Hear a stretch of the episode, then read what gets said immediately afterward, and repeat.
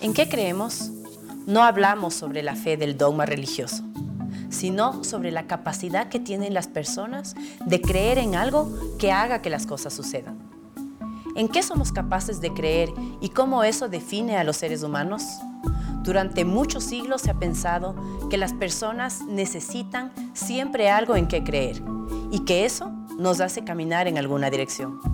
Para tratar de dilucidar este uno de los temas más complejos de la historia, hoy en Espirales, Manuela Pic, periodista, académica e investigadora.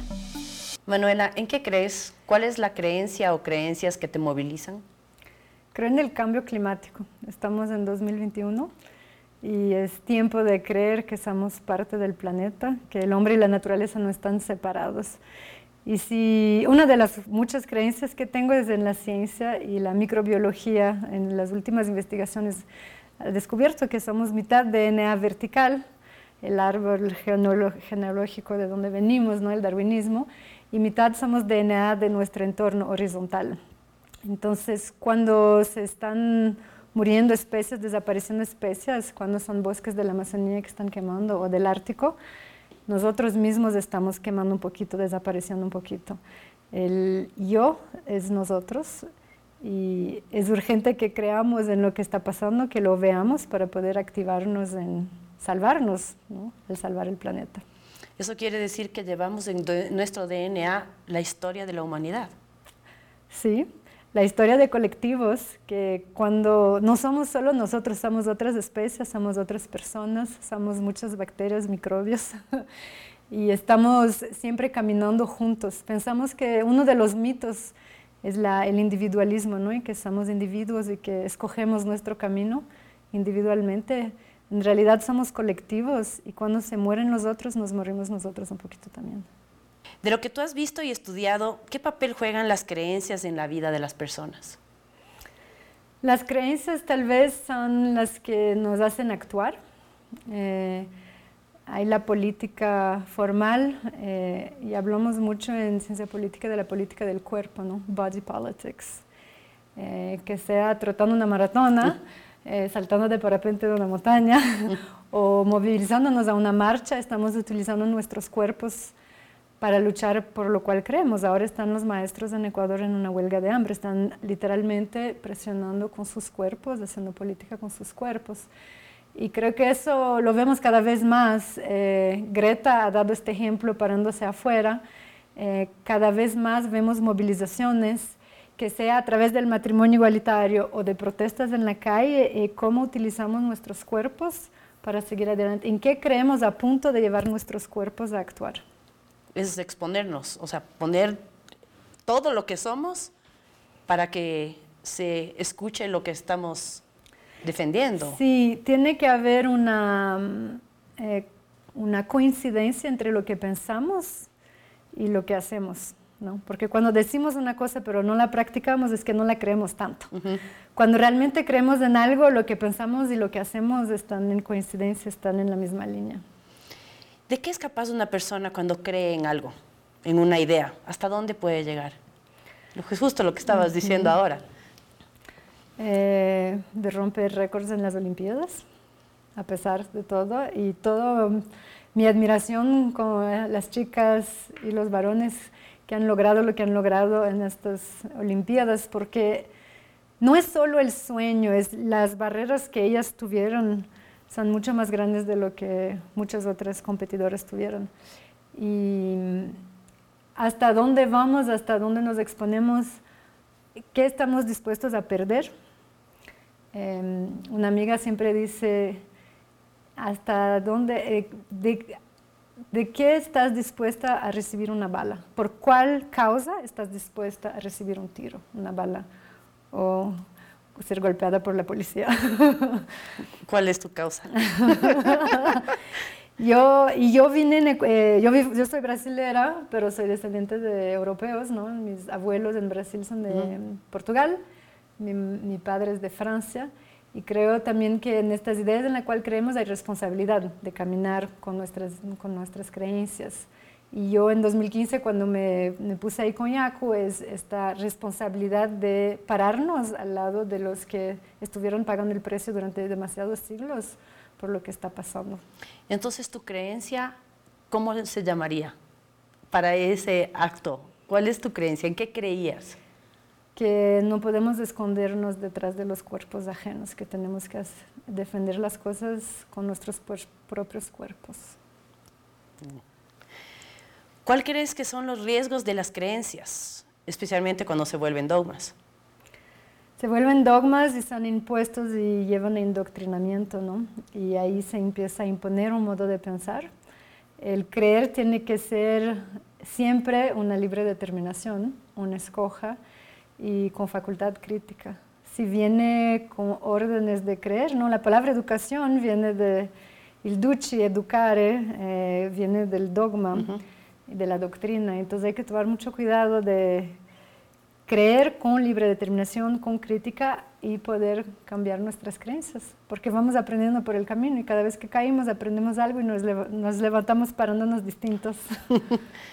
¿Tú crees que el hombre, el ser humano necesita creer en algo para vivir? O sea, para darle sentido a su existencia, ¿tiene que tener claras sus creencias?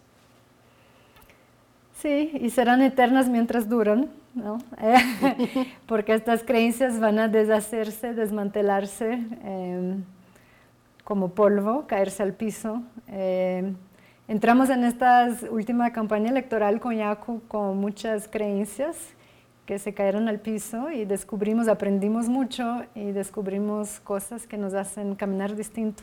Y muchas de las creencias anteriores se fueron a la basura, las renovamos, las adaptamos a la realidad y, nos paramos distintos. Entonces creo que parte de la libertad en creer y de poder usar nuestras creencias para caminar en el mundo es ser capaz de renovarlas y ajustarlas a la realidad de nuestro entorno.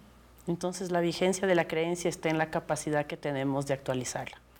De autocriticarnos, de reconocer que estuvimos equivocados respetar lo que pensamos antes, pero ser capaces de renovarlo, escuchando, mirando a nuestra vuelta y caminando de la par con este somos colectivo. ¿Mis creencias excluyen a las creencias de otros? No, porque si nuestra creencia es para nosotros, mientras no imponemos nuestras creencias, no hay ningún problema. El problema es imponer las creencias, ¿no? que no es solo el dogma, pero también ahí entra todo el tema de la censura, em, de la dictadura, en el cual se impone principios, creencias, eh, maneras de actuar, una historia única, un idioma único. ¿En qué crees que deberíamos creer más y en qué deberíamos creer menos? Deberíamos creer más en los demás, en los demás y menos en nosotros. ¿Y nuestras creencias?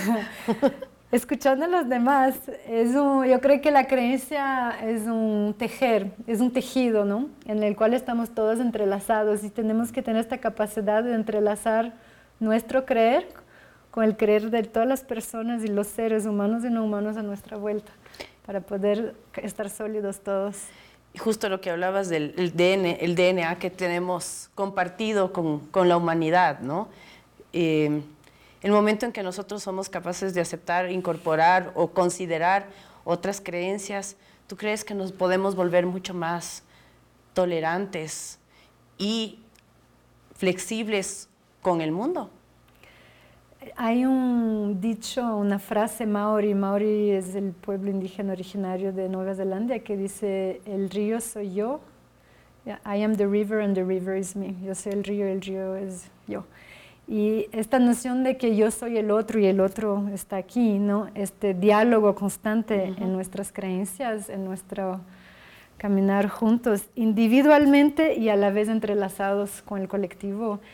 Y no solo con los humanos, con el agua. Cuando hay desastres naturales, tenemos que escuchar lo que está pasando. Eh, todo lo que está pasando en el río Quijos, por ejemplo, con la Coca-Cola Sinclair y que va a seguir pasando, tiene que despertarnos porque está subiendo hasta acá. Eh, están hablando con nosotros, los elementos están en conversación y en diálogo. Entonces, ¿hasta dónde logramos escuchar lo que no es uno, lo que no es humano, para estar equilibrado todos? ¿Crees que un mundo mejor es posible? Si no es posible, no, lo vamos a dejar el mundo. Entonces, o es posible o tenemos que despedirnos toditos. ¿Y lo podremos hacer posible? Sí, creo que hay un momento muy difícil, eh, con mucho sufrimiento en la actualidad, esta extinción masiva. Es un momento muy difícil que va a llevar a mucha destrucción. Pero ojalá vamos a aprender y lograr salir del otro lado, parir un mundo mejor, eh, en el cual vamos a haber aprendido algunas lecciones. Si pudiéramos hacer una jerarquía de las creencias, ¿por dónde empezarías? Yo empezaría por el amor. Creo que el amor es la cosa más revolucionaria que hay. Y para acabar desde la censura, la violencia, el cambio climático, si amamos, si somos capaces de amar, y el amar es esta cosa de dar y de estar juntos y mezclar los cuerpos, las bocas, los fluidos, todo, y generar un tercero fruto de este amor, si logramos ir por ahí, creo que estamos en la buena vía. Manuela, ¿crees en el cambio climático? ¿Crees en el amor? Empezamos con el amor que es más divertido. Sí. Y ahí vamos al cambio climático. sí. ¿Un tercero? ¿En qué crees? Creo que América Latina puede ser eh, un país, una región eh, sin esclavitud, sin dictadura, sin extractivismo, em, con una creatividad que pueda inspirar todo el mundo. ¿Y nosotros los latinoamericanos qué debemos creer para lograr eso? En nosotros, pero sin dogma, porque la izquierda bolivariana en toda la región ha, ha tenido esta fuerza de hacer creer en nosotros, pero con dogma, con censura, em, con dictadura. Entonces, creer en nosotros sí, pero en todos nosotros con pluralidad, eh, para inspirar, no para imponer. Con conciencia. Manuela, ¿cómo se construyen las creencias? Creo que hay dos tipos de creencias. Las, las creencias que son esperanza, creo que se puede parar con el cambio climático, creo que puede haber Quito sin minería, creo que Yaku puede ganar las elecciones. y estas creencias te movilizan, ¿no? Creo que es posible defender el aborto por violación en Ecuador y te movilizas. Y hay creencias que nos paralizan. Creo que es imposible que dos hombres se aman. Creo que las mujeres no pueden abortar. ¿De dónde vienen las creencias que nos paralizan, que nos hacen imponer? ¿Y de dónde vienen las otras? ¿no? Entonces, la creencia como esperanza la creencia, yo diría, la llamaré más conservadora, que viene de la educación que recibimos en la casa, en la escuela, a través de las instituciones del Estado, que te dicen aquí el idioma en este país es el español. El español ecuatoriano es un español completamente quichuizado. Amarcar es una palabra quichua. ¿no? Changar es una palabra quichua y es riquísimo. Eh, eh, ¿cómo, quién te dice lo que está autorizado y no? Y, que, lo empiezas a creer. Entonces siempre es bueno creer en las creencias o mm, seguir las creencias que son de esperanza, que nos dan la esperanza de que sí se puede ganar la maratona, ser eh, campeón mundial con las pesas, ¿no? y a la vez, cómo eh, criticar, autocriticarse y evaluar de dónde vienen las creencias que nos, que nos hacen imponer a los otros que no. Cuando los otros nos dicen, yo creo en esta esperanza y nosotros decimos no. ¿Por qué no? ¿Quién te dijo que no? ¿Desde cuándo? ¿Quién ha determinado que no se puede? ¿No? Entonces, eh, este tema de la esperanza versus la censura a través de la creencia es algo que siempre es que tenemos que tener en la balanza. Si es que yo sueño con terminar la maratón eh, y yo creo que no soy capaz, que me voy a cansar, que es una distancia demasiado larga para mí, eso se van a convertir en creencias limitantes. Posiblemente también por cosas que yo he experimentado en mi vida que me hacen dudar de que sea posible que, que, lo logre. Y las creencias posibilitadoras, que son esos pequeños signos de la vida que te van diciendo que estás por el camino correcto. ¿Tú crees que sea posible cambiar una creencia limitante por una posibilitadora? Sí, por suerte. Así vamos cambiando el mundo. Ahora que estás hablando, estoy acordándome del voto de las mujeres, ¿no? el movimiento al sufragio. Eh, en Estados Unidos, las primeras mujeres que empiezan a defender el derecho al voto no, ni tenían esta dimensión, eh, esta posibilidad, y fueron las mujeres iroquesas del pueblo Haudenosaunee del norte de Nueva York que vivían en situación de igualdad, que vivían en sociedades que no eran matriarcales, pero que eran de igualdad de género, económico, político, de propiedad electoral, todo, que dijeron, pero ustedes tienen el mismo derecho, la misma capacidad de que los hombres. ¿No? Para volver al deporte, estamos todavía en un mundo que, separa a los hombres de las mujeres en el deporte. Y la implicación es de que las mujeres no tienen las mismas capacidades que los hombres. Ojalá algún día en el deporte tendremos hombres y mujeres juntos, porque probablemente las mujeres van a ser mucho más fuertes y veloces y capaces si pueden competir con un mejor nivel y probablemente van a pasar los hombres. Y entonces, eh, esta, esta movilización que necesita el ser humano para avanzar, esta necesidad de creer, ¿qué le dirías a alguien que está decepcionado o que está golpeado porque lo que creía no tuvo que reestructurar esa creencia. Que ninguna creencia es eterna, ni las emancipadoras, porque se pueden topar contra una pared más allácito eh, y que puede parecer imposible que puedes parar una minera, por ejemplo, en Azuay, y sí se logró parar la minera Río Blanco, aunque parecía imposible y sí se logró hacer que las mujeres voten y sí se logró el matrimonio igualitario y ya mismo vamos a lograr el derecho al aborto cuando nos dé la gana. Em, el horizonte a veces no se ve, a veces el objetivo está atrás del horizonte, aún no se lo ve, pero es posible, entonces hay que seguir. Igual que las creencias limitantes tampoco son eternas y es una cuestión de tiempo hasta deshacerlas, ¿no? Entonces, que sea lograr eh, un récord eh, o un derecho nuevo o que sea eh, romper con bloqueos, herencias, em, leyes que nos limitan. Nada es eterno, las creencias van cambiando y hay solo que seguir, ser muy determinado, perseverante como en el deporte. Por algo hablan tanto del deporte para construir ciudadanía, porque te da autonomía y te da perseverancia. ¿Es posible lo improbable o es posible lo imposible? ¿O los dos? Los dos a la vez es lo más rico. Y estas creencias son las que hacen cambiar el mundo. Y esto es mismo queremos para el cambio climático. Parece imposible, pero las acciones individuales de cada uno lo vamos a lograr. Y cada uno es el somos nosotros. Y ahí juntos vamos.